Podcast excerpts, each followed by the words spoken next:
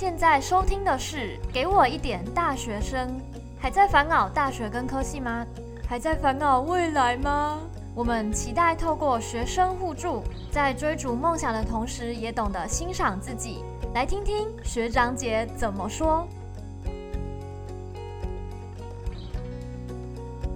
Hello，大家好，我们这一集要讲述的是有关社团还有团体报告一切校内会碰到的事物。那我是这集的主持人一棒，我是东吴气管厌世大四生，还有被疫情困住的留学生。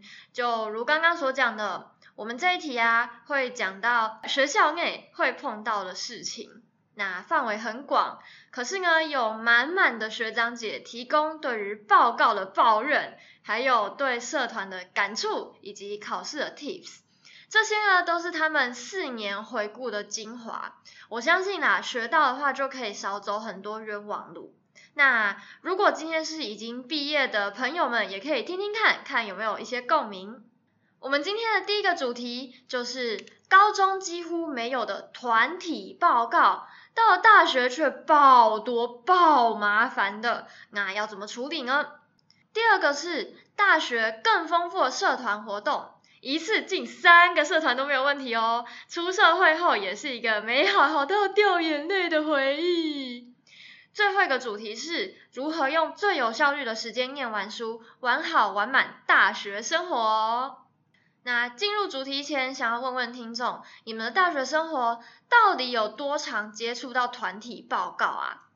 我们经过访问之后发现，非商管学院的，就是文组啊、教育、资工、电机等等这些科系，团体报告的机会好像不太多诶，大部分都是个人的书评啊、专题实验这些。但是呢，我相信大家在大学四年里面。一定都会碰到团体报告，而且出社会之后啊，这些 teamwork 的机会，我想也非常的多。那听众有没有碰到呃团体工作的时候很让人不爽的事情？同事不做事啊，不然就是老师、上司突然改掉报告项目内容。不过不论如何，我相信你们都是厉害的，可以 hold 住的。那现在要分享一位幼教系的 Z。他的有关团体报告的经验，幼教系的 Z 说：“我没有办法熬夜，所以小组报告对我来说好像有一定的难度。诶，从大一到大三，其实大家心里啊都会有底，谁跟谁一起比较好。小组报告要的是能力，我们在找到自己认可的那个组之前，其实都会一直尝试不同的组啦。”啊，所谓认可的组就是习惯跟自己很像的，比如说我喜欢报告提早两周就把它做完。啊，我大一的时候啊，其实有碰到猪队友，这个报告是一个一学期连贯的报告啊，就其中五篇，期末再交五篇文章，整个一学期会整成一篇学刊。可是这个猪队友其中的时候，竟然去北海道，然后还洗板，还没带伴手礼。所以在意的到底是伴手礼还是没做事啊？啊，就是他期末报告也一直都不出面，也不愿意分任何工作，所以最后我作为组长，呃，就把他的名字删掉了。嗯，就是确实我觉得不会做事也是要做人的。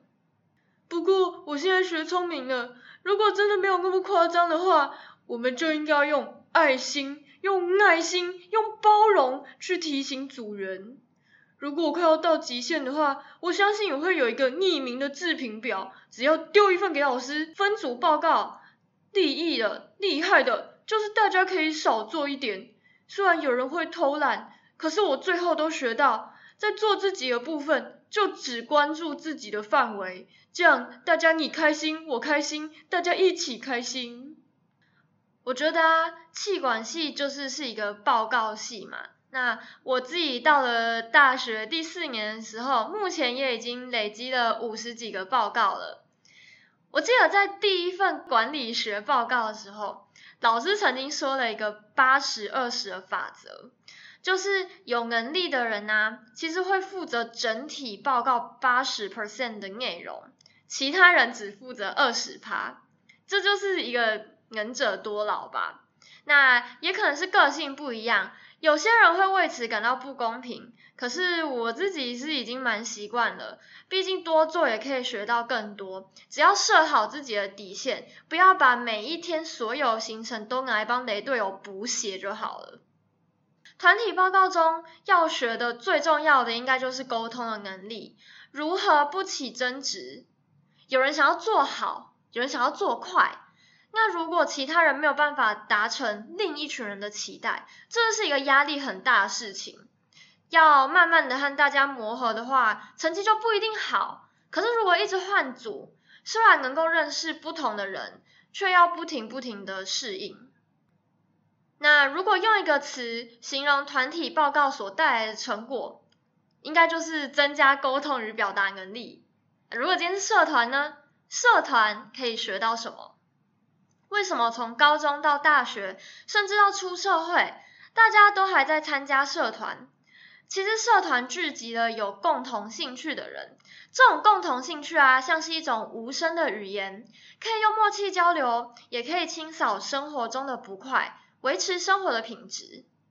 接下来的故事是一个参加很多社团的人对于团体的沟通、团体领导的感悟。来自新资系的 C。我大学的时候啊，参加过很多校内的管乐团、校外管乐、系学会、系羽球队、辅导处、志工团，其中最主要的就是系学会、球队还有志工，这三个我都当过副手、副会长、副队长、副团长。哎，你时间控管大师哎，这五个社团也太强了吧！比较深刻的是系学会。相信所有系学会目标都是推动学生的自治。我觉得大学生很缺乏能力，就是大家对于团体的分工合作没有达到一个很棒的水平。团体应该配合彼此的能力作为目标，多尽一点心力的话，才可以提升团体价值啊。否则的话就会没有凝聚力了。因此，对于团体，这是我的基本概念。而且正副会长当初就应该要沟通的很好，谁要互补，如何互相审核，让事情很顺利的发展下去。但是往往运作起来的流程都流于一开始的满腔热血，到最后虎头蛇尾，大家无所适从。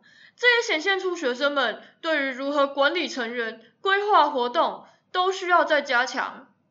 有一些大家只是急于当领导者。可是领导者背负的压力很大，并不是只有权力而已，啊，partner 也很重要啦。团体的领导者吼，真的可以体现人心，而且鼓舞人心诶。我自己的时候，呃，在校内啊，参加过系上的棒球队跟整个校内的一个摄影社，校外则是参加一个非营利组织的志工。在棒球队这边，我当过球警长。那最多的领导经验就是领导过十一个人吧，但也要和队长和球员们沟通。在大比赛的时候，迎新送旧、订车啊、订饭店、订食物、瞧比赛行程、报名这些，这其实都很费口舌。我最印象深刻的是，因为我很喜欢这支球队，然后有时候会想要无条件的一直把时间全部都投在球队。当交接的时候。就会一直担心下一届可不可以，然后下一届细不细心这种问题。我会觉得在该放权的时候，就要学会放手也很重要，不要永远都想要去干涉。那还有在志工服务的时候，有时候会探望小朋友，大部分是负责一些参会活动啦。可是每一个社团、每一个活动都可以认识新的人，而我也相信。每一个社团，大家的气质、气场都是不一样的。怎么学会和不同个性的人打交道，不但可以累积人脉，相信对以后在需要 social 的一些场合也可以很应付。不是说要变成一个超级会 social 的人，可是基本的礼貌跟如何有一个快乐的聊天时光，这些我觉得是很需要学跟很需要练习的。那系学会也是一个需要跟老师、跟外宾，还有跟自己里面成员合作的地方。我相信有很多摩擦的同时，也应该是会有很快乐的。其实很多人对特定的专业都会有热忱，比如说念商的我们参加人才培训啊、交流会这些，就应该特别的感兴趣。那经济类的有可能会偏向股票。文学院的书社、诗社，就是之所以会有这样的现象，是因为参加同样类型的社团，足以激发对原有领域的热忱，还有在课外学到不同的事。接下来想要分享的是来自教育系的 Y，他的 case，他的案例。当初参加一个营队，是为了服务的时数，服务的内容呢是去国小带营队教课。其实营队的收获很多啦，原因我觉得最主要是因为写教案。当时只有大一，根本就没有碰过教案，好险有稍微学一点再上阵。也因为营队有熟悉教案，因此在大二的时候，真的来真的真的写教案的时候，就比较得心应手了。让我印象最深刻的是，当时有一个小男孩。他就不知道为什么每三分钟就会起来走动。一开始以为是这个小孩很调皮，后来发现原来是孩子有过动症，需要吃药控制。当时小孩告诉我：“老师，我忘记吃药了。”妈妈说：“我要吃药才不会不乖。”当时我觉得很心疼他，因为走不动、走不走根本就不是他可以控制的。但是好像要被世俗眼光认定为不乖，而小男孩自己，我想其实也是希望可以表现很好的吧，这让我更心疼他，小小的年纪却要承受这么多。参加营队之后，就让我更可以期许自己，在未来可以帮助更多的学生。如果嗯想要知道大学到底有多少社团的话，重点来了。以下我整理出来五种类别的社团。第一种是系学会，跟系上有关的所有活动，宿营啊，办给高中生营队，然后系卡、卡拉 OK 等等这些。那第二种就是系队，打篮球、打棒球、打排球、乒乓球这些，很多比赛可以打，那也很有团队的氛围。第三种就是像 Y 的这个 case，就是服务性的社团。那每年寒暑假可能会带队去国小，去偏乡跟小朋友玩，然后办一些活动。第四种就是精英型，像是国际的演讲社啊，然后叉叉女力、ISEC、AIESEC 这些，然后亲善大使，注重认识人，注重建立人脉网的。第五种，也就是最后一种，其他。热音、吉他、烘焙、手作、摄影等等，那因为这些高中就有了，我就不多说了。那我相信就是呃，看完自己看 Y 的 case 就是蛮有感触的，因为 Y 本身就是教育系的，然后又透过这个孩子，让他可以在专业上面更有热忱的发展。我觉得这也是社团带给我们一个很棒的经验。